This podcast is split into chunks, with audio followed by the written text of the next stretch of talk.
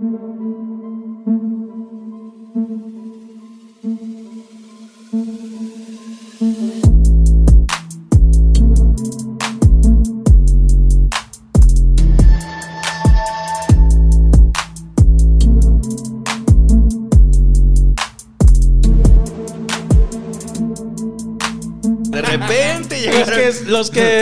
ya vienen del stand-up, ya no. Sí, los no. que escuchan Los podcast. que escuchan podcast Sí. ya Ajá. nos medio ubican, ¿no? Ajá. Pero cuando nosotros empezamos, eh, tuvimos que decir, pues a ver quién nos tira paro, güey.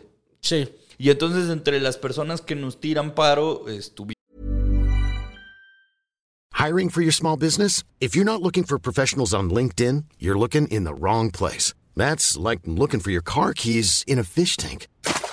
LinkedIn helps you hire professionals you can't find anywhere else, even those who aren't actively searching for a new job but might be open to the perfect role. In a given month, over 70% of LinkedIn users don't even visit other leading job sites. So start looking in the right place. With LinkedIn, you can hire professionals like a professional. Post your free job on linkedin.com/people slash people today.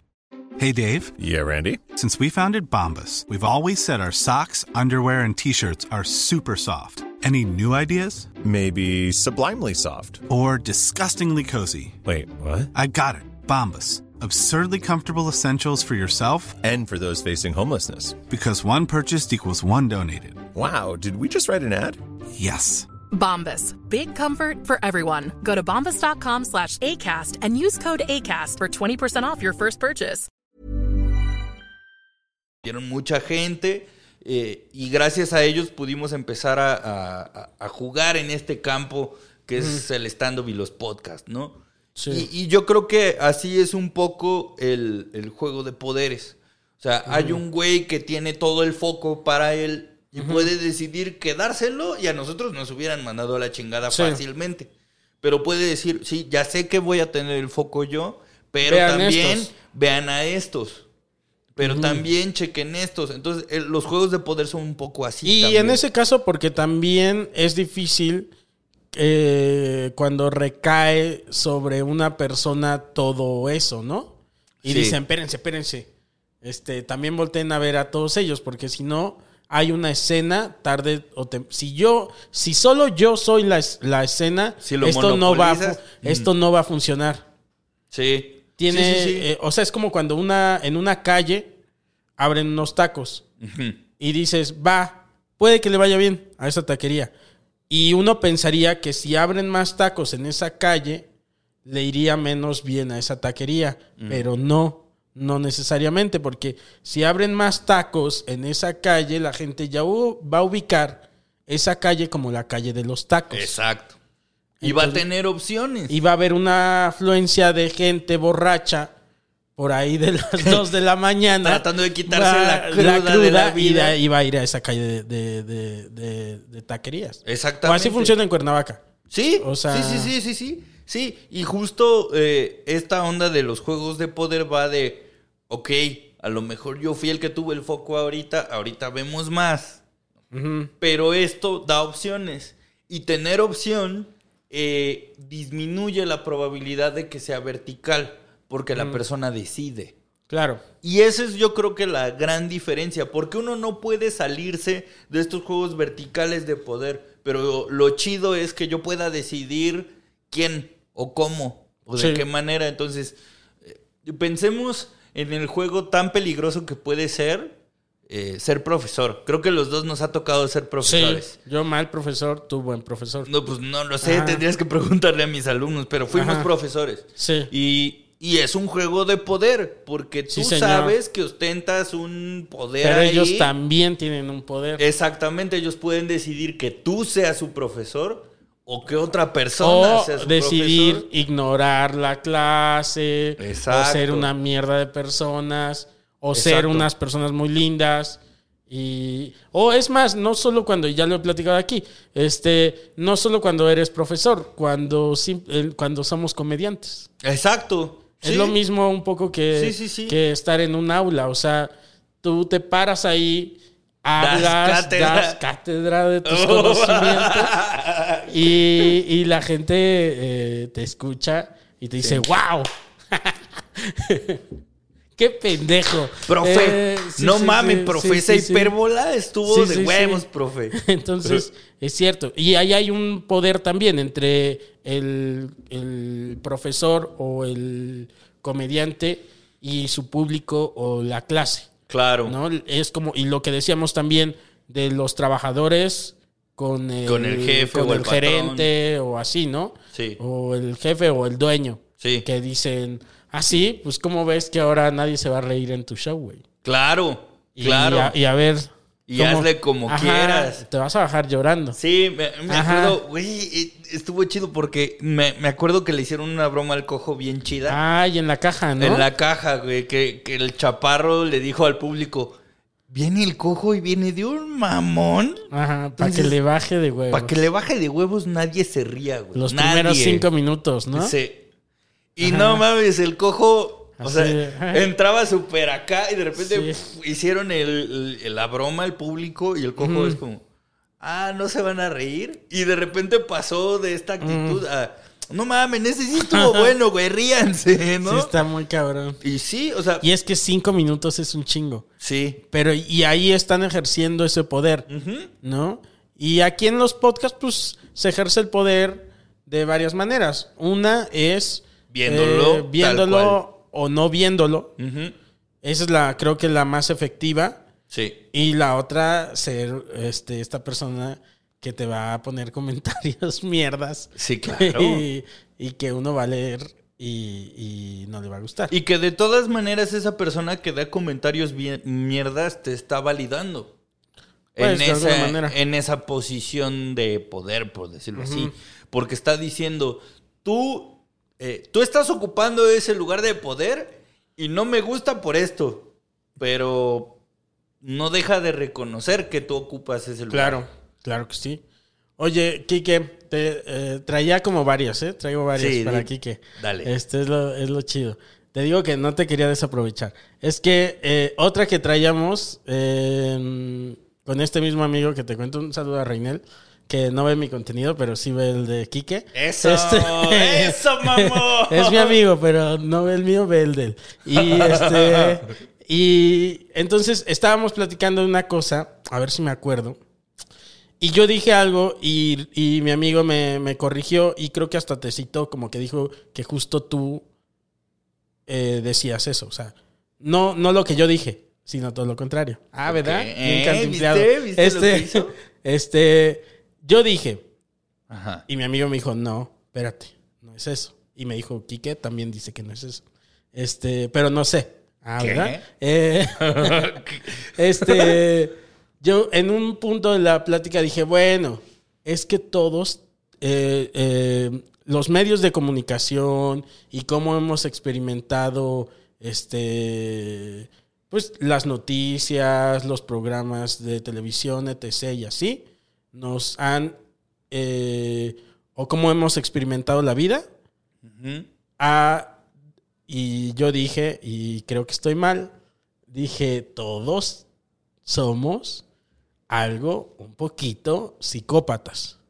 No. Ajá. Es que no. Algo de psicópatas, yo decía, porque algo de insensibles tenemos y, y e- esa insensibilidad eh, de, por ejemplo, de a, a- a- a la muerte o a los asesinatos o todo. Por eso, según yo, a veces hacemos chistes sobre cosas dolorosas y toda esa cuestión, ¿no? Porque yo digo, pues algo de psicópo- psi- psicópotos De psicópoto, sí, de, claro. de- de psicópatas somos, pero dice, me decía mi amigo, no.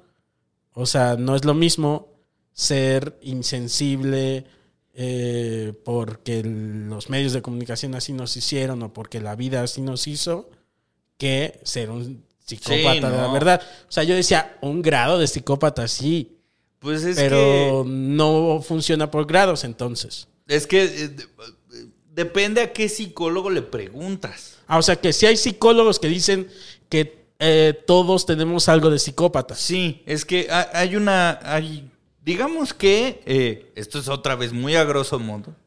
eh, hay, hay dos corrientes: la psiquiátrica y la antipsiquiátrica. Ok. La psiquiátrica diagnostica todo.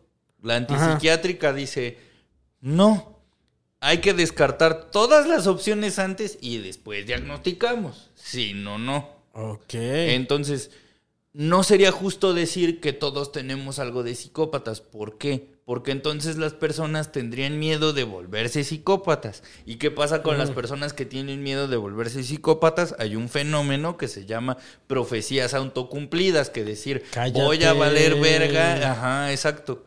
Entonces es como, no, no me voy a relacionar con nadie porque si me relaciono con alguien va a valer verga. Y cuando Ajá. valga verga me voy a deprimir. Y cuando me deprima voy a ¿Y abrirme a la sucede mierda. eso? Y entonces sucede. Pero no sucede por magia o porque vibren alto. Sucede porque en la historia de tu vida, la historia de las relaciones. Y está volvemos a la parte de- ajá, a la narrativa. Exactamente, está enmarcada así.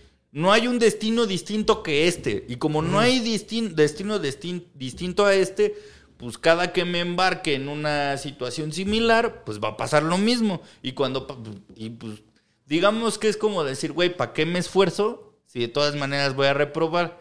Y si dices, ¿para qué me esfuerzo? Pues no estudias, porque ¿para qué te esfuerzas? Claro. Y si no estudias, viene el día del examen y Ajá. repruebas. Entonces repruebas y dices, ¿ya ves? Ah, Les Pero si el dije". mismo miedo te impulsa a estudiar. Entonces no, o sea, entonces no es una profecía autocumplida y entonces hay un algo detrás en ese examen o en esta historia que te está haciendo moverte. El problema de los diagnósticos es que, por ejemplo, los psicólogos ¿Tú de qué parte eres? de los antipsiquiátricos. Ok. ¿Por qué? Yo soy psicólogo y, y me acabas de presentar como un maestro en psicología que estudió ta, ta, ta, ta. Si yo te digo, y güey, es que veo que tienes síntomas de que tienes depresión, güey. Mm. Y no de la depresión chiquita, no, clínica, güey. La neta, Ajá. neta sí vete a checar, güey. Este, Tengo el número de un psiquiatra, güey, si quieres.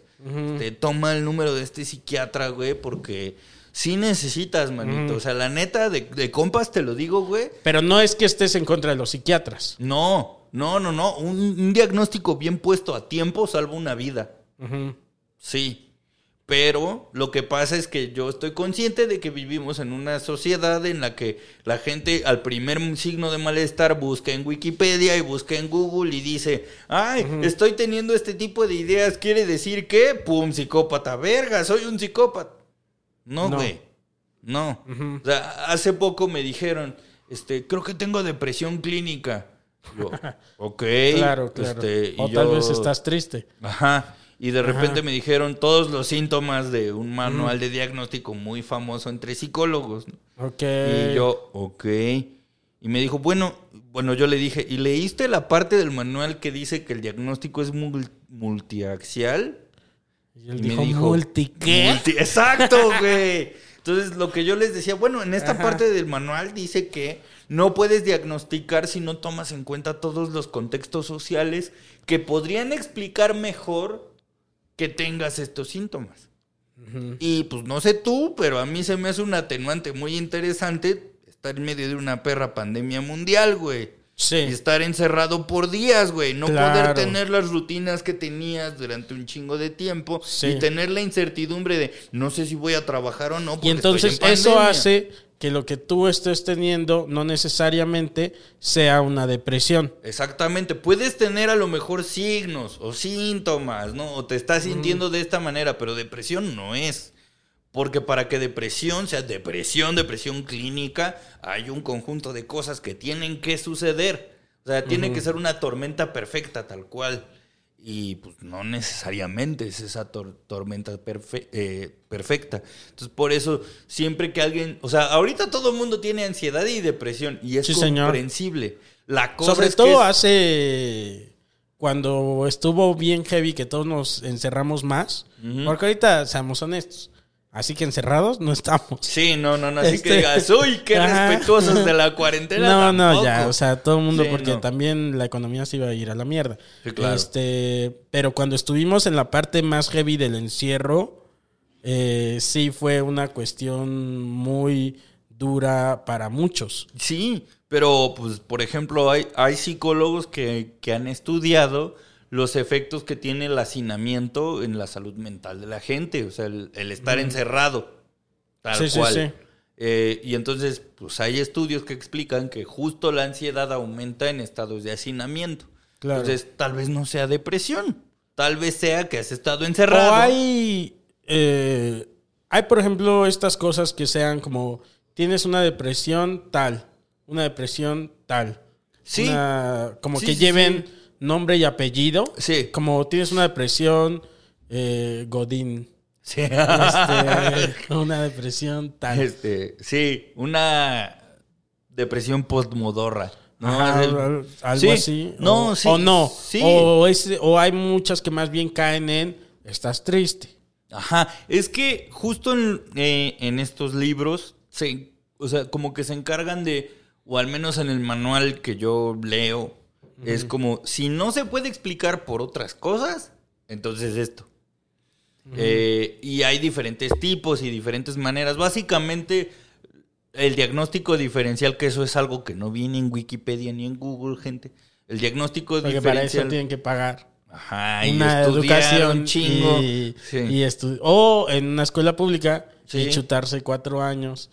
Siempre se paga, ya sea con bar o con tiempo, pero Mm. Sí, se cierto, paga. o con los dos, pero se señor. paga. Sí. Eh, y Hasta el día que yo tengo la teoría, nos implanten chips con Ajá. carreras.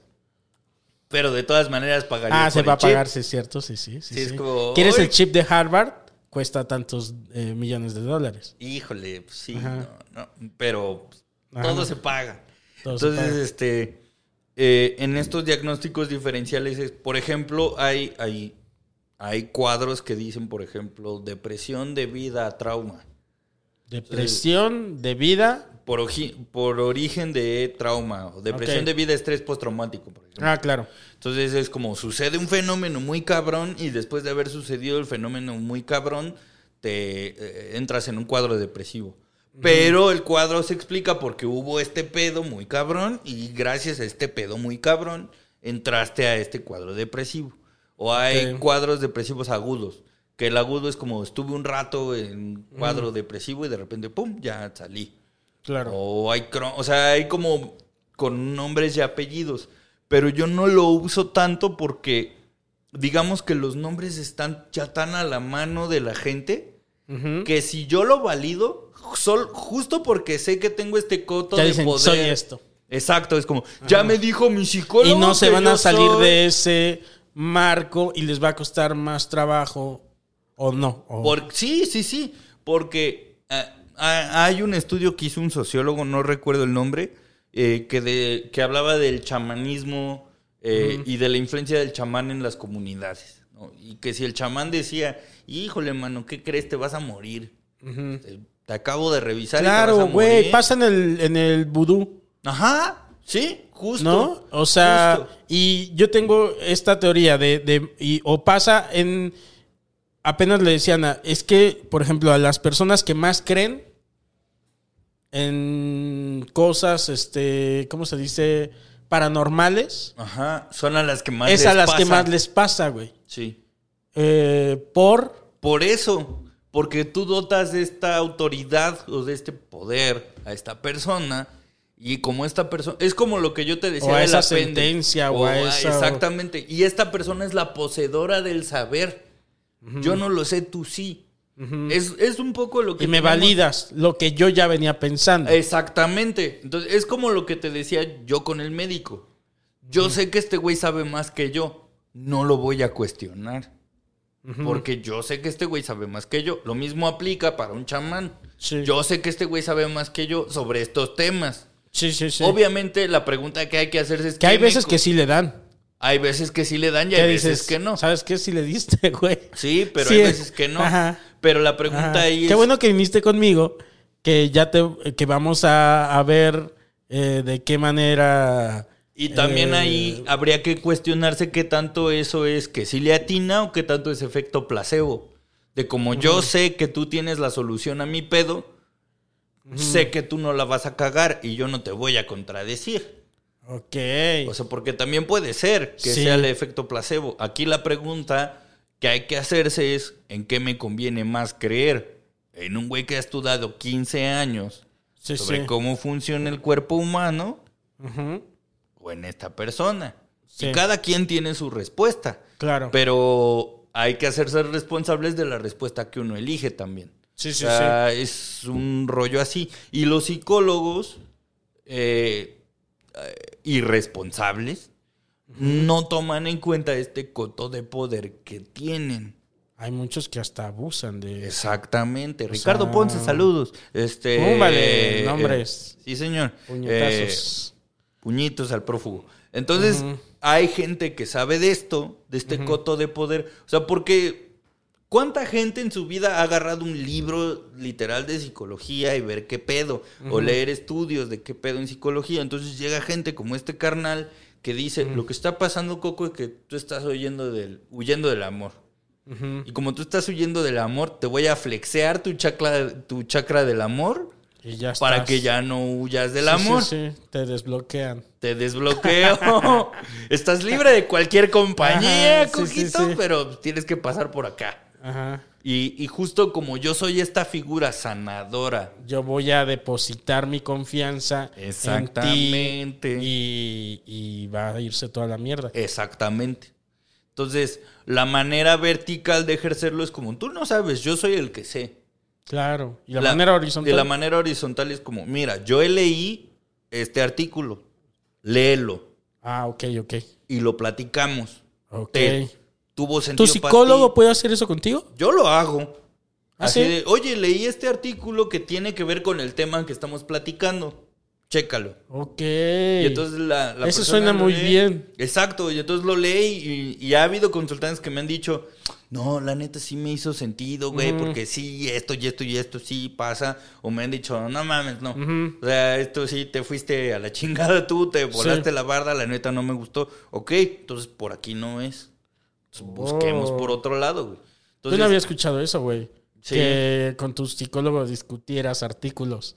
¿sí? O sea, eso está, me parece genial. O sea, Sí, porque justo, eh, vamos, yo no te voy a obligar a pensar como yo pienso, ni te voy a obligar a creer en lo que yo creo. sí, sí. Pero sí te voy a poner en la mesa de, a ver, espérame. O sea, por ejemplo, hubo una vez. Y de esa manera tampoco te depositan todo el poder, ¿no? Exactamente. Es como de, ok, me está pas- me estamos, y eh, hace ratito que estamos hablando de que el conocimiento es poder, y tú podrías quedarte ese conocimiento y tener todo el poder, y, y aparte tú eres el profesional en ese eh, sentido, que nunca vas a perder ese poder, ¿sabes? Sí, Porque no. al final tú eres el que estudiaste no sé cuántos años esa profesión, claro. pero decides eh, no ejercer eh, tan de manera tan vertical el, el- el poder, ¿no? Es decir,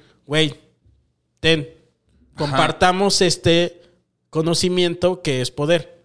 Ajá, y es como, esto es lo que yo leí. Léelo tú también y vamos a discutir las ideas que los dos tenemos. Porque al abrir la posibilidad de discusión, estás diciendo de alguna manera, las dos ideas son importantes. Hay que escuchar a las dos. Y además necesito, o sea, nada más estoy como pensando sobre lo que tú me estás diciendo, pero además está chido de tu parte porque dices, yo necesito escuchar tu opinión sobre este pedo, Claro. que es tu pedo, Sí. ¿no? es o mío. que está relacionado con tu pedo. Sí. Entonces, eh, necesito ver de qué manera tú te vas a relacionar con esta información. Sí, claro. Porque eh, también es que solemos pensar de manera muy lineal las cosas. O sea, tan simple como lo que yo digo lo estás entendiendo de la misma manera que yo. Y no es cierto. Y no es cierto. es cierto. Todo lo que dices. y no es cierto, es cierto. Ajá, es cierto que no es cierto. Es cierto que no es cierto. ¿Vieron eso? ¡Pum! Me- hay que sacar una playera que diga eso. Es Es, cierto cierto, que, que no, es cierto. Sí. Entonces, Eh, justo, o sea, ah, ah, digamos que todos nos basamos en ese prejuicio. O, eh, no me acuerdo en dónde leí que, que decía de si todos creyéramos eh, que, que existe una sola realidad, no habría necesidad de hacer preguntas. Claro. Pero hay necesidad de hacer preguntas.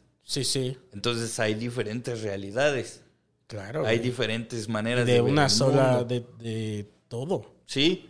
Entonces, Apenas en el avión, o sea, estaba en el avión y volteé a ver una nube y dije, ah, qué padre, porque esa nube se hizo como este, como la cabeza de este, de Donald, ¿El pato, pato? Donald. Ajá. Y entonces saqué eh, mi celular para tomarle foto y este, y cuando le quise tomar foto, ya el avión había avanzado un poquito y la y desde la perspectiva donde ahora estaba ya, no, era, la cabeza Donald. del pato Donald, güey. sí, Ya era otra cosa. claro. O Y- sea, y- eh, y pe- depende de donde estés, vas a pers- va a ser tu percepción de las cosas. Justo, justo, porque si, si yo, o sea, inclusive en las maneras de entender si- la psicología han ido cambiando a lo largo del tiempo. Yo, me- yo empecé a pensar de cierta manera, pasaron los años, descubrí otras cosas y vi es- esta manera narrativa y no sé qué me vaya a encontrar mañana, pero Claro. sí sé que... Tal vez en dos años ya no estés de acuerdo con muchas de las cosas que profesionalmente tú piensas ahora. Exacto, exacto. Y qué, Pero- qué cabrón está eso. ¿no? Está muy cabrón, pero justo... Pero es lo- inevitable. Sí, y yo lo que debo tener claro es la intención que tengo al hacer estas cosas y los, los valores y los sueños y los objetivos y las cosas que defiendo al decir estas cosas en público. Porque algo que me ha molestado mucho es que gente abusiva de este coto de poder utilice los medios de comunicación para hablar de manera desinformada únicamente para su beneficio Claro. con respecto a la psicología. Sí. Lo que yo estoy haciendo o mi intención al hablar de estas cosas en estos espacios es decir, no, hay más cosas. Sí. Habemos profesionales que no somos como lo que tú tienes imaginado en tu cabeza que son Sí. los psicólogos, que son... Y aparte es como nos... eh, no simplifiquemos las cosas de esa manera. Exacto. O sea, eh, como que la, siento que simplificar las cosas tiene sus, o tendría que tener sus límites.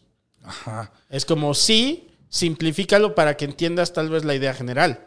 Sí, de algo. debe haber un- Pero si quisieras entender las cosas a fondo, bueno, entonces métete a estudiar ese pedo y comprométete con eso. Exactamente, tiene que haber un objetivo detrás de- del por qué haces las cosas. En este caso, simplificar, porque la vida no es simple. No, es la vida es compleja. compleja. Entonces, ¿por qué tratamos de entender la es vida lo único humana? que estoy seguro que he aprendido y que no creo Que haya algo diferente a que eso. haya tanto diferente. Y, y hasta eso es tan complejo que creo que la vida es compleja y al mismo tiempo es simple. Sí, es, es- es tan, es tan compleja Ajá. como quieras analizarla Sí. y es tan simple como la quieras concretar. Sí, sí. Ah, sí, está muy cabrón. está Eso muy también va cabrón. para otra playera que. Sí. Ah, te estoy apuntando ya unas Uf, playerazas. Haciendo mano. la merch de qué chico. Sí, sí. No, de de- Oye, de- oye. Este, oye, Quique, te quiero hacer una pregunta que le hago a todos mis invitados. Sí. Eh, ¿Alguna vez, y aquí entra lo que estábamos platicando hace ratito, has estado o has eh, estado cerca de experimentar la muerte? sí, sí. Varias, varias veces. ¿Sí? Varias ocasión. Eh, De esas el- que no te... con una mano, con dos. eh, con una, con una mano. Ajá. Este, una el día que nací. Claro. Pero esa tú no la... exper- Bueno, la, la viviste, No la recuerdo, pero no la, viví. recuerdas. Porque te iba a decir, no la experimentaste, pero sí la Sí experimentaste. la experimenté. La recuerdo, o sea, no la experimenté, pero sí la viví. No, sí la Eh, experimentaste, ¿no? Sí, la, la experimenté, pero no la recuerdo, más bien. No la recuerdas, La viví, sí. la experimenté, pero no la recuerdo. Y otra es aquella vez que fuimos a unas merecidas vacaciones, que fue como un retiro espiritual entre varios compas, estando peros y estando peras allá en, en- en- en el bello estado de Guerrero. Eh, nos fuimos a quién sabe qué playa era, pero estaba muy abandonada, ¿no? Y andábamos con el hijo de Poseidón antes mencionado. Con el tío Horacio. Sí, con el tío Horacio viéndolo dominar las olas. Este, ahí andaba Carlitos, estabas tú. Había un buen de banda ahí. Estaba Fran, creo. Había Sí, muchos comediantes. sí, sí. Carlos Escalante, Marcela, Marcela, eh, Mir, Mir. creo. Ahí andábamos mu- mucho comediante. Sí, Y- to- todos éramos comediantes ahí. Sí, sí, sí. Y muy fue muy, chistoso, muy, muy guasudo el Un viaje muy chistoso. Un viaje, un viaje muy, muy chistoso y, y pues siempre que tengo la oportunidad de nadar lo hago. Entonces pues, estábamos en una playa con todos los compas, dije pues voy a nadar y ahí andaba yo como... Fue esa entonces donde te vi que te arrastró el mar. Sí, güey, sí. Sentiste que ya no la Sí, libraba. yo sentí que ya valía madre. O sea, dije, mira, ya, llévame. ¿no? O sea, ¿En serio? ¿Sí, Sí, te- tan sí. así? O Sí. sea, yo vi que sí te hizo así. Sí, me Eh, el mar me dio mucha risa. Porque neta, güey, o sea, veo cómo va saliendo así como guardián de la bahía. Y de repente el mar te dice, ¿a dónde? Este, ¿A dónde? permíteme. Ajá. De eso ves que cuando va a hacer el- la ola como que jala, ¿no? Sí, dice, Hay espérame un punto donde tantito". jala y dice, ¿a dónde vas? Sí. Y como que ya... ah, mm, Y Sí. luego, ¡pum! Desaparece Quique. Y ahí ya me lo regresan todo. Todo hecho una piltrafa, sí, güey. sí. Sí, güey, porque cuando me Como arrastró- trapo ese que usas para limpiar. Sí. Así te regresó. Así de como la avientan, así quedó, ahí, está, Así. ahí está su Quique. Ahí está su pinche trapo, güey. Sí, sí. Porque además yo me acuerdo que me dio genuino gusto verte este, saliendo del mar. Sí. Entonces yo me acuerdo Yo que estaba me un viste. poquito más adelante que tú. Ajá. Entonces yo te dije, Ajá. ¿qué onda, Coco? ¿Cómo Sí. estás, güey? Volteo, le digo, ¿qué? Sí, sí, ya, ya ni escuché lo que dijiste, güey. Yo lo único que vi, supe lo que sentía un calcetín en una lavadora. Que ese güey. mar estaba bien bravo, ¿eh? Sí, sí, sí. Sí. Yo, de, de hecho, para entrar tenías que entrar en chinga porque si te tardabas Sí. mucho, el mar te Nos empezaba a íbamos un arrastrar. poquito más allá Sí. de donde estaba como así, porque ya para encontrar estas olas que no Sí, que no rompían. que no rompían. ajá. Sí, sí, el, el mar estaba picadón y yo, yo nada más me acuerdo haber salido y ya con mi, con mi aire de ya, ya pasé lo peor, ya nomás de aquí es caminar. como la vida, mira. Vámonos, sí. un poco- Dice, no me acuerdo dónde leí esto. Seguro es de Pablo Coelho. no mames. Es Coco. de cuando que decía un pensamiento que decía, cuando más crees que estás lo voy a decir mal, pero creo que es la idea. Cuando más crees que estás a salvo es cuando más vulnerable eres. Sí, claro. Claro, porque no tienes nada de la guardia puesta. Ajá. Ya la libré. Y yo estaba en ese pequeño momento sí, sí. vulnerable, güey.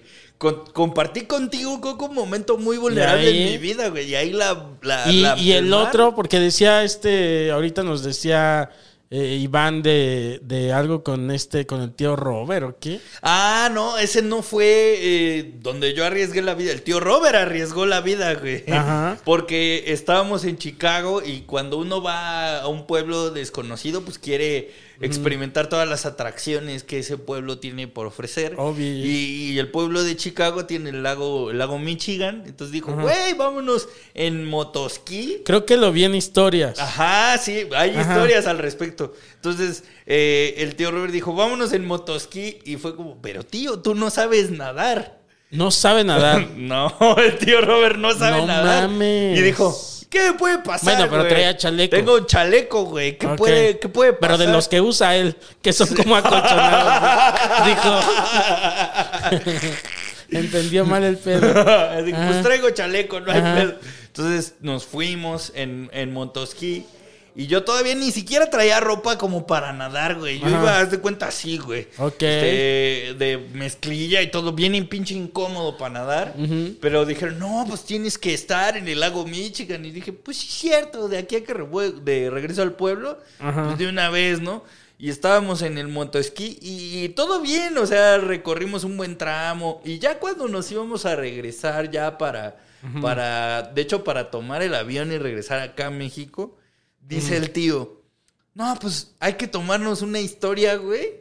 Haciendo una vuelta así bien mamona No es cierto. en el motoesquí. Dije, órale, tío. Ya, Sí, cuando va, piensas va. que estás a salvo. Cuando piensas que estás más a salvo, vulnerable. Sí, Ajá. el mar dice, ¿a dónde? En este caso Sí, el lago sí, Por eso hay que respetar un chingo el mar. Sí, señor. Respetar un chingo el mar y no bajar la guardia jamás. Sí, sí, nunca. Este, y, y justo en la parte más pendeja, además, porque ni siquiera íbamos rápido. o estos peleadores de, de, de, ¿cómo se llama? Del mixto. Ah, de MMA. Ajá. De- de- Que luego hay unos que ya están así y saco, güey. Sí, claro. Les O- o que les atizan uno así. El movimiento así, dicen, ah, pues no me va a pegar. Y, Y so sapo, por el otro y lado. Y vamos, sí. me lo desactivan. Sí. Sí. así de, bueno, hay que ponernos aquí. Déjame, doy la vuelta. Y el tío. Robert dice, déjame, doy la vuelta. Y cuando dice, doy la vuelta, una ola pega directo en la base del No moto esquí, güey. Y nos voltea. Ah, iban los dos. No sé Íbamos por qué me imaginé. Ajá. No, íbamos Ajá. los dos. Y de repente el tío pues, no sabe No nadar. es cierto, güey. No sabe nadar. Y Eh, tú sabes nada, pero no sabes salvar a alguien. Pues acabo de descubrir que sí, salva, sí sé salvar a alguien. Guau. Yo no sabía que sabía Ajá. salvar a alguien. Entonces, yo nada más recuerdo. Porque he que- escuchado bueno, que cuando alguien está muy desesperado de que se ahoga, eh, a sucede colgarse de- del otro y que a veces sucede que, que ahogan a la otra persona también. Ajá. Entonces yo, yo, o sea, me volteé. Obviamente dije, pues ahorita salgo. Pero cuando estaba en el ahorita salgo, dije, verga, el tío no sabe nadar. Entonces, yo lo que empecé a pensar fue como, este güey va a entrar en pánico. O sea, yo Ajá. empecé a empezar en todo lo malo que podía pasar. Y cuando salí, el tío Robert empezó, ¿qué, qué, qué, qué, dónde estás? Y yo, tío, tranquilo, aquí estoy. Y lo agarré de la parte de atrás del chaleco, así, metí mi brazo y lo levanté y le dije, tranquilo, tío, aquí estoy. Estoy nadando. que no traemos- ves que estoy aquí. Que soy tu amigo. que soy tu madre. Virgen, Virgen María, ¿eres tú? ¿Y esta rosa? Y esa- Le secó el pelo así.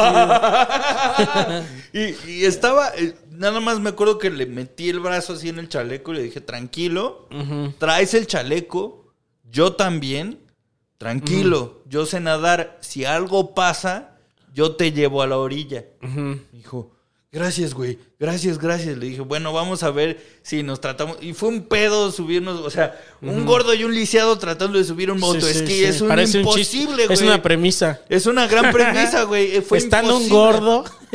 Ahí tienes Que tenemos. Que te- sí, nada más Ahí falta ser de distintas nacionalidades también. a un gordo alemán y a un flaquito mexicano. Sí, sí. En el lago Michigan. No. Sí, sí, sí. No, pues literal. Entonces, eh, el güey que ya vio cómo nos habíamos volteado dijo, no mames, ya llegó. El tío Robert tiró al otro güey en el otro motoesquillo así de chingada madre, pues nomás se tienen que subir. Me subí, no tenía la llave porque el tío Robert... Espérate, me estoy orinando. Córrele, córrele.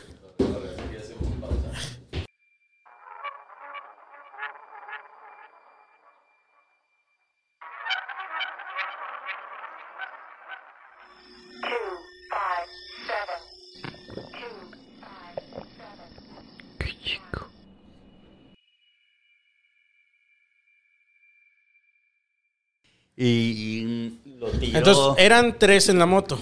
Éramos el tío y yo en una y Ajá. el otro güey en otra. Ok. Entonces nosotros nos caemos, el otro güey Llega el otro güey a auxiliarlos. Llega y nos auxilia. Eh, el tío Robert así de para tratar de subir al motoesquí con él, lo tira. y, y entonces cuando lo tira, el otro güey le dice, güey, ¿qué pedo? Y en lo que lo tira, yo así, de, güey, pero alguien tiene que estar en el motoesquí, Ajá, güey. Porque ¿quién va a arrancar? Ajá. me dicen, pues tú, tú eres el que está flaquito, pues tú súbete, ¿no? Ajá. Y me empujan, eh, logro subir al motoesquí Ajá. y de repente le digo al tío, tío, la llave. Y el, güey traía la llave amarrada a la muñeca. Ah, qué bueno que la traía amarrada, güey. Sí, sí, sí, los dos traían la muñeca, pero yo ya estaba yéndome. Y pues el tío no nada, güey. Y el otro güey estaba tratando de llegar al otro motoesquí del que lo habían volteado. Total, de que yo me quedé en un motoesquí yendo a la deriva. O sea, se estaba moviendo con el. Claro, pues, y, con el- y el otro güey tenía que hacer esto. Sí, claro, tenía que nadar contra corriente. Entonces, al final, para no hacerte el cuento tan largo, güey, yo terminé como a metros De Ajá. estos güeyes así lejos, yo ya No me hacía muriendo de inanición en medio del lago Michigan. Y de repente llega la guardia costera No de. Chicago, güey, a auxiliarnos así de, Verga. "Pues, ¿Qué les pasó, chavos? No, ya ¿Y el agua qué dije". tal? Fría. Está frísima. sí, sí, está bien fría, güey. Pues ahí perdí mis lentes, perdí mi cubrebo. O sea, yo, yo no iba en plan de nadar, güey. Yo iba en plan de, pues ya vámonos, ¿no? Ajá. O sea, me dijeron, no, pues hay que dar una vuelta. Y mira, cuando, cuando te agarran más ¿Y vulnerable. qué, te, ¿Y qué te dijo el tío? Oh, pues que le salvé la vida. Sí, Este, te debe una. Me debe una muy grande. Te debe una muy grande. Sí, claro. O sea, de hecho, cuando, cuando salimos me dijo, güey, lo que más me alivianó fue tu calma, cabrón. Así de que cuando Sí. me viste, en lugar de decir, ¿qué hacemos? Fue como, tranquilo, güey. Sí, sí, yo sé nadar, no hay pedo si tú no, yo te saco, bla, bla. Que aunque Eso- traía el chaleco, o sea, podía pasar ahí. Ahí estaba chido eh, eh, tu yo eh, psicólogo.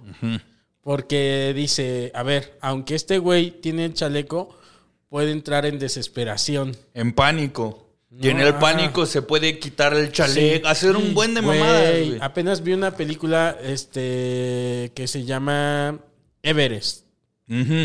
Eh, que es sobre un caso real y hablaban de una cosa que, que le sucede a los, a los que escalan. El mal de la Eh, montaña. Una cosa así, pero que a- a- a- no sé si sea este, que muchos en su desesperación y en su delirio están en medio de ahí en el Everest y que empiezan y se quitan la ropa porque están sintiendo un chingo de calor. Ah, ya, sí. Entran como en un cuadro de desesperación o no sé. sí. Eh, y entonces empiezan a sentir un chingo de calor y se quitan la ropa y se mueren de, de frío, güey. sí, se congelan. Ajá. Sí, sí, pues Entonces es- imagínate teniendo el chaleco y decir, no, me estorba, me estoy ahogando, me lo voy a quitar. Ajá. O sea, en, en el pánico uno no piensa, pues. En, estando en estado de pánico uno no piensa. Entonces yo pensé, este güey no sabe nadar. Entonces, en cuanto sienta agua, o sea, yo... Un tantito así, así, Porque aparte es mar, entonces, aunque tengas el chaleco... te- Porque además nadar en corriente es más cansado que nadar en agua, chingo, en agua quieta. Es muchísimo Sí, más sí, sí. cansado. Entonces dice, o sea, algo con lo que hay que pelear cuando nadas en corriente es son con, los tiburones. con los tiburones, con las aguamalas, sobre Sí, todo las aguamalas. A mí me da un chingo de miedo eso. Pero es pelear con las corrientes. Sí, sí, por, y con un... ah, No me acuerdo cómo se llama, pero hay un efecto de que eh, no avanzas Sí, es cierto. en el agua. Aunque sí avances, en tus ojos Sientes no que se no ve que avanzas. ¿Por qué es- haces esto? Ha- Haces así y el agua hace. Ajá. Y entonces tú querías avanzar dos metros y avanzas uno. Pero ese uno, eh, como en percepción, sientes que no es nada. Exacto. Entonces tienes que pelear con eso. Entonces dije, güey, este güey tiene, de alguna manera tiene que sentir que la va a librar. O sea que el único resultado posible es que la va a librar. Mira, sí. Entonces Y- ya le dije, tranquilo. Esa fue, sí, él pensó tal vez que se iba a morir. Ajá, pues a lo mejor ni siquiera lo pensó. O sea, por puro instinto, Aparte por pura cabrón reacción. que las dos que me dijiste son de agua. ¿Qué? Digo, una te la saqué yo, pero de la experiencias así son de agua. Sí es cierto. O sea, La del y arrancón cuando de agua. sí, ¿no? Sí. Tú cuando has sentido esta cuestión de morir, ¿qué, qué has pensado? ¿Cómo crees Pues- que es la muerte? ¿O qué es la muerte? Pues para mí es como desconectan el cable y Ah, Es lo Se que yo acabó. digo también. sí, ¿Y para eso mí qué- es como bien qué te, así. qué- qué te provoca? Te iba a decir Eh, como psicólogo. ¿Y eso qué te provoca? ¿Y cómo te sientes con Ajá, eso? ¿y eso cómo te no, pues yo, yo me acuerdo que, que cuando el mar me estaba haciendo como Hulk a Loki, Ajá. este, pues me, o sea, con la pinche arrastrada, o sea, como que cada golpe me iba quitando aire del Ah, cuerpo. qué desesperación. Sí, entonces yo dije, Como irse Eh, apagando poco a poco, pero desesperadamente. Ajá. Entonces yo lo que pensé, o sea, cuando yo aprendí a nadar me decían, el, el agua es tu amiga y te va a escupir en cualquier momento. Sí, Entonces, puede, no. puede que te escupa ya muerto. Pero te Es lo, escupe. es lo que no te dijeron. Ajá, pues sí. Entonces, ya, ¿de qué sirve que me escupa? Sí, sí, ya no voy a estar para ver que me escupió. Ajá, entonces ese no es un amigo tan bueno. Es de esos amigos Eh, sí. que te hablan para la peda y cuando los necesitas ya sí, no ya están. no están. No sean el amigo mar de sus amigos. Sí, sí. Eh, no, yo, yo la neta pensé qué manera bien, qué manera tan pendeja de morir, güey. Eso me, me- eso eso es de uno de mis temores. Sí, güey. No yo- tener una muerte digna. Sí, ¿Y qué es una muerte digna? Ya sé, güey? ya sé, güey. Pero me da miedo no tener una muerte digna. O Te, sea, puede, pues, te puede pasar un Lupe Vélez, güey. De Sí, yo sí. quiero morir en, en la pose más chingona del mundo y de terminar encontrado guacareando en un retrete, güey. Es que uno quisiera morir de la mejor manera, ¿no? Tendría que me- sea- venir alguien de la muerte para decirnos, güey, la mejor manera de morir Sí. es esta, brother. Una, pero una muerte legendaria, o sea, que digan, no mames, ¿ya vieron cómo se murió Quique? O sea, y güey. no- ¿Cuál sería tu muerte no, legendaria? Ya la he dicho, pero ya se me olvidó, fíjate. Eh, La deriva en un ah, jet. ah, siendo como héroe, eh, la he dicho. O sea, como salvando un pedo, Ya. como que, no mames, ese güey. Como salvando un show malo. No, bueno. En el Charros eh, Bar. ándale. No, no, no, como que salvando unas personas Ah, así, o así, de que en un avión o en un barco, Sí, no sé. rescatando a alguien. rescatando a alguien y que digan, ese güey se rifó. Mi perro se va a llamar Eh, Coco sí, en honor o salvió a un Coco perrito. Puta, mucho mejor, güey. Mataron, o sea, como salvar. Dije matar en vez de salvar. Te digo que todos somos psicópatas, güey. Este. Salvar un, un- un grupo de perritos o algo, no sé. Wow. Algo. Que, que lo último que yo haga sea una acción Heroica. heroica. Uf. Esa creo que sería una muerte digna para mí. No, Ok. no para mí, pero ideal. Ya. O sea, que Ajá. yo digo, es una utopía de muerte. Sí, sería genial. O sea, Ajá. para ti sería. Si a mí Sí. me dieran a elegir cómo morir, sería así. Ahora, ¿tú tendrías o no tendrías? Híjole, no. Pues yo creo que morir tranquilo. O sea, más que haciendo cualquier cosa es como. Bueno, ya es hora de colgar los tenis, Ah, chavos. claro, claro, claro. ¿Tenemos algún pendiente? ¿No? Bueno, Me voy.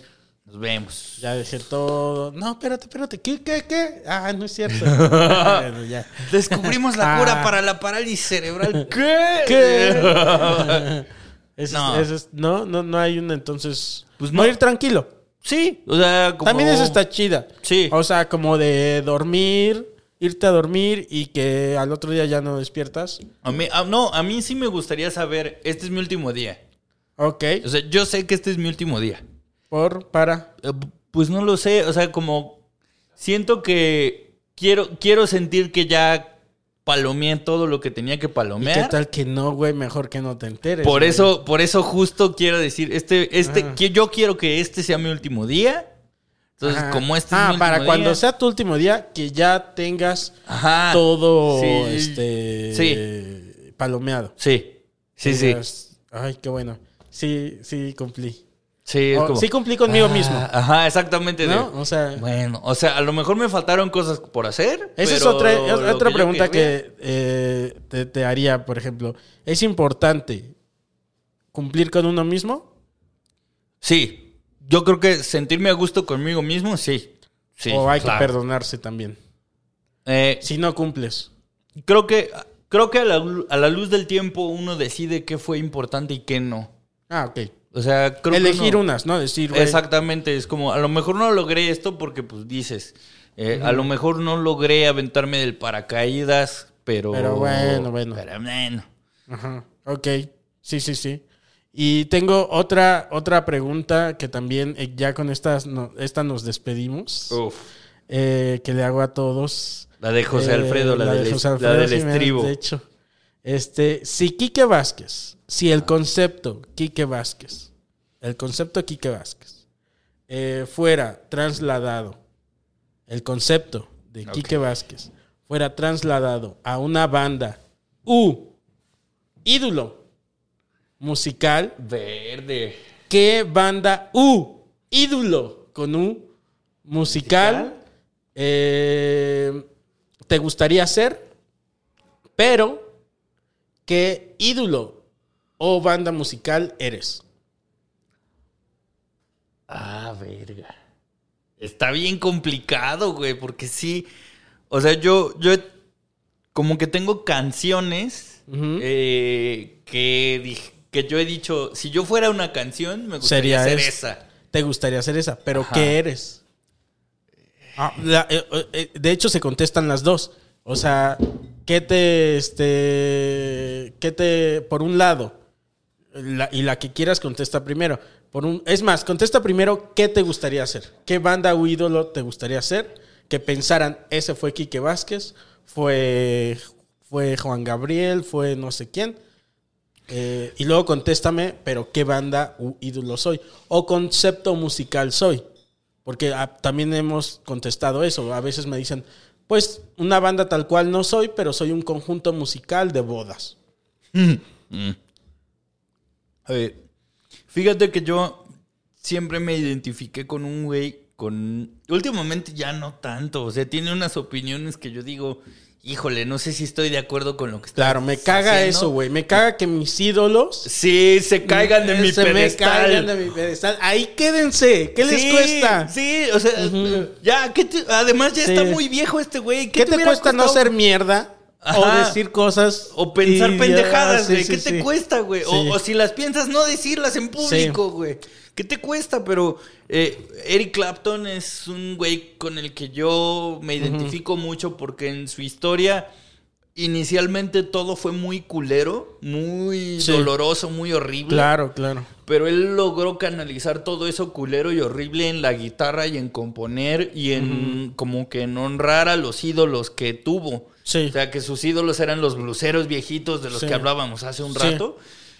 Que ustedes ya no escucharon, pero. Que ustedes no escucharon, pero soy muy fan Ah, del blues y del sí. blues muy viejo. Entonces, me gustaría ser él porque creo que mucho de la comedia que hago hoy y de las cosas que hago hoy no se deben a mí, sino se deben a que hubo gente antes que, que me mostró que se valía hacer esto. Y con base en estas cosas que me mostraron, yo hago lo que hago. O sea, Ok. entonces, por eso yo, yo ¿Te si gustaría yo pudiera ser, Sería, sería, Eric, Clapton. Clapton. La mejor versión de Eric Clapton. La mejor versión de Eric Clapton, si se No, puede. La del 2007, esa, güey. Esa es la mejor para mí. Eh, yo sería ese. Ah, güey. y eso está chido. Me- está chido que contestes así. Que, que lo ubiques en un, en un tiempo, por ejemplo. Que digas, quiero ser el Eric Clapton de, del, Del dos- 2007. del 2007. Sí, del todo, 2007. todo lo que fue hasta el 2007. Sí. O, o tal vez hasta el 2009 que sacó el disco Clapton. Que básicamente ese disco fue como un. Ahora voy a tocar lo que a mí me guste. Ah, ya no voy, voy a tocar lo que ustedes esperan. O no voy a hacer cosas pop. Voy a tocar lo que a mí me guste. Y ese disco es de puros covers que hizo con sus compas. Y es un perro discazo. Si pueden Entonces hasta el 2009. Al 2009. Pero en el 2009, ¿por qué no dijiste en un principio? Porque en el 2009 hizo cosas que ya no te parecieron. Eh, no, es que se me olvidó la fecha en que sacó ese disco. Ah, ok. Ajá. Pero hasta ese disco, hasta. Eric Ah. Clapton hasta el 2009, eso quisiera en- Quique Exactamente, eso quisiera ser yo. Ahora, sí. ¿qué es Quique Vázquez? Ah, verga. ¿Qué es, qué es Crico Vázquez? Crico Vázquez. ¿Qué es Crico Vázquez? Si te gustara el crico. Sería como Eh, los Acosta, mano. ¿no? Este, ¿Los no, Acosta? No, no. Es, no sé qué soy, güey. Soy. Mira, Sí. no sabes qué eres. No sé qué soy, güey. Eso es muy bueno y muy malo, Sí. ¿no? Al mismo tiempo. Es que no- Es muy bueno porque hay oportunidad de... eh, es una hoja en blanco Sí, y creas. sí. Pero, Pero, es muy malo porque qué tal Eh, que no sabes porque no sabes para dónde vas. Ajá, no tienes rumbo ni Sí. nada ni nada. No, creo que sí sé. Es que va a sonar muy mamador, pero es que Ay, no quiero pero sonar mamador. date. Es que, Esta es la pregunta donde puedes ser mamador. ok.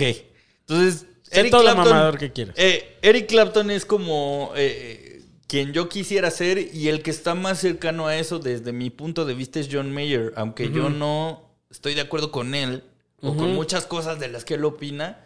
creo que él es... Igual que, con Eric Clapton. Igual que con Eric Clapton, pero creo que él agarró la esencia que es tocar la guitarra para expresar algo y para decir algo más allá de lo que a ti te guste o no. Porque lo que me gustó de la historia de Clapton, y creo que John Mayer lo sigue muy bien, es que al principio es, es- empezó tocando lo que la banda le pedía que tocara, güey. Y, y, pues llegó un punto en que Clapton decían que Clapton era Dios y que era el más verga del mundo. Y él decidió salirse de ese pedo y decir, yo voy a volver a las raíces y a lo que a nadie le gustaba, que es el blues Claro, viejito a la verga. Es güey. que, eh, pero para que le consintamos esas cosas a nuestros ídolos A nuestros ídolos. sí, musicales, tienen que darnos dulces. Sí. Entonces, por ejemplo, a mí que una de mis bandas favoritas es Creep, que Creep, ¿eh? Radiohead. Radiohead. Este tiene tuvo que existir Creep Sí, claro. para que después hagan los caprichos que quieran hacer Sí. y muchos se van y otros se quedan justo por los caprichos. Claro. Porque dices, güey, a mí donde me gusta es donde más experimental te pusiste, tal vez. Sí. Pero donde lo que te permitió seguir haciendo canciones es, al final, los dulces son los que ponen el dinero. Sí, claro.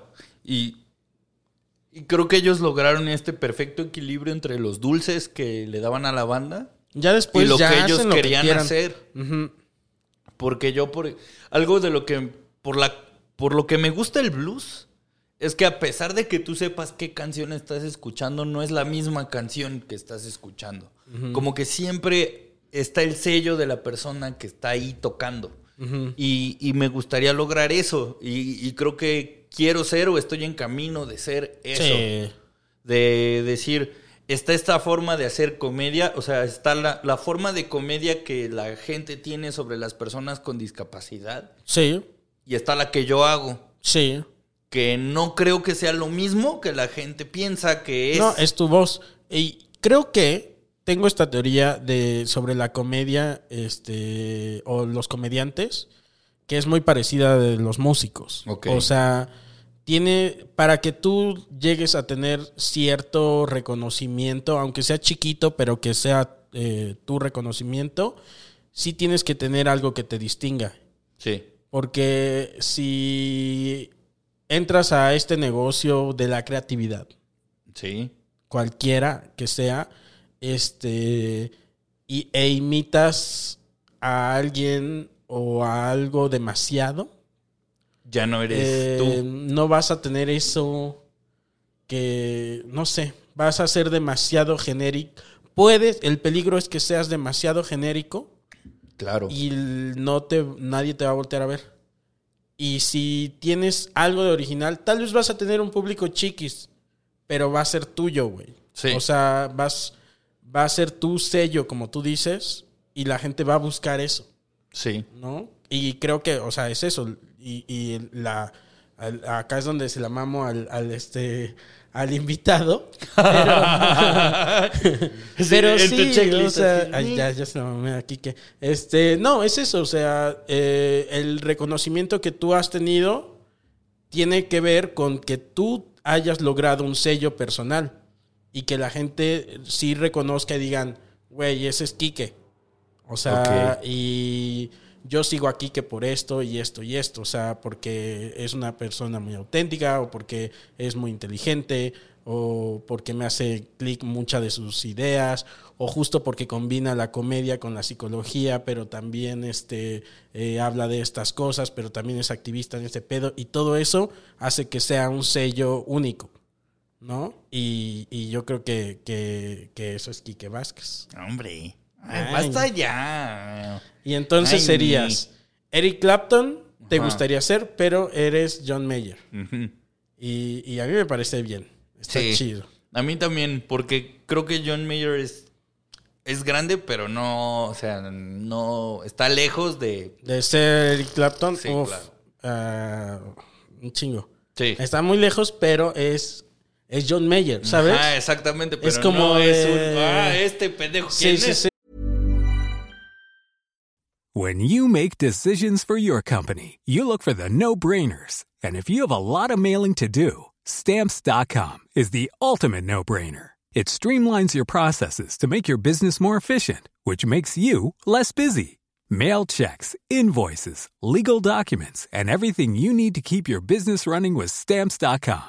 Seamlessly connect with every major marketplace and shopping cart. Schedule package pickups and see your cheapest and fastest shipping options from different carriers with rates up to 89% off USPS and UPS rates. And with the Stamps.com mobile app, you can take care of mailing and shipping wherever you are. Make the same no-brainer decision as over 1 million other businesses with Stamps.com. Sign up with code PROGRAM for a four-week trial, plus free postage and a free digital scale. No long-term commitments or contracts. That's Stamps.com. Code PROGRAM. ¿Te preocupas por tu familia? Entonces, ¿por qué darles solo huevos ordinarios cuando pueden disfrutar de lo mejor? Eggland's Best, los únicos huevos con ese delicioso sabor fresco de granja, además de la mejor nutrición, como 6 veces más vitamina D, 10 veces más vitamina E y 25% menos de grasa saturada que los huevos regulares, además de muchos otros nutrientes importantes. Así que, dales los mejores huevos. Eggland's Best, mejor sabor, mejor nutrición, mejores huevos. Sí. Es más, va a haber chavitos que tú les vas a preguntar quién es Eric Clapton. Puta idea. ¿Quién es John Mayer? Ah, John Mayer. Sí, ya te claro. van a decir. No, de- y otra vez regresamos a las, a las este. A los marcos. Ajá, de, de- depende a quién se lo preguntes y a quién le digas quién es quién, Sí, claro. ¿no? Igual ahorita tiene, si tú checas en Instagram, eh, tal vez John Mayer tenga muchos seguidores, muchos más seguidores que Eric Clapton. Sí, Y eso no significa que John Mayer es más grande que Eric Clapton. claro. ¡Pum! ¡Pum! ¡Uf! Muchas gracias, mi Kike. No, hombre. este, ya por ya me acá. andaba por estar aquí. Ya me andaba No, por a mí estar también, acá. güey. Qué bueno que, que viniste. No, hombre, gracias por Chido. invitarme. Gracias, manich. No, hombre. Siempre es un placer, Coquito, verte.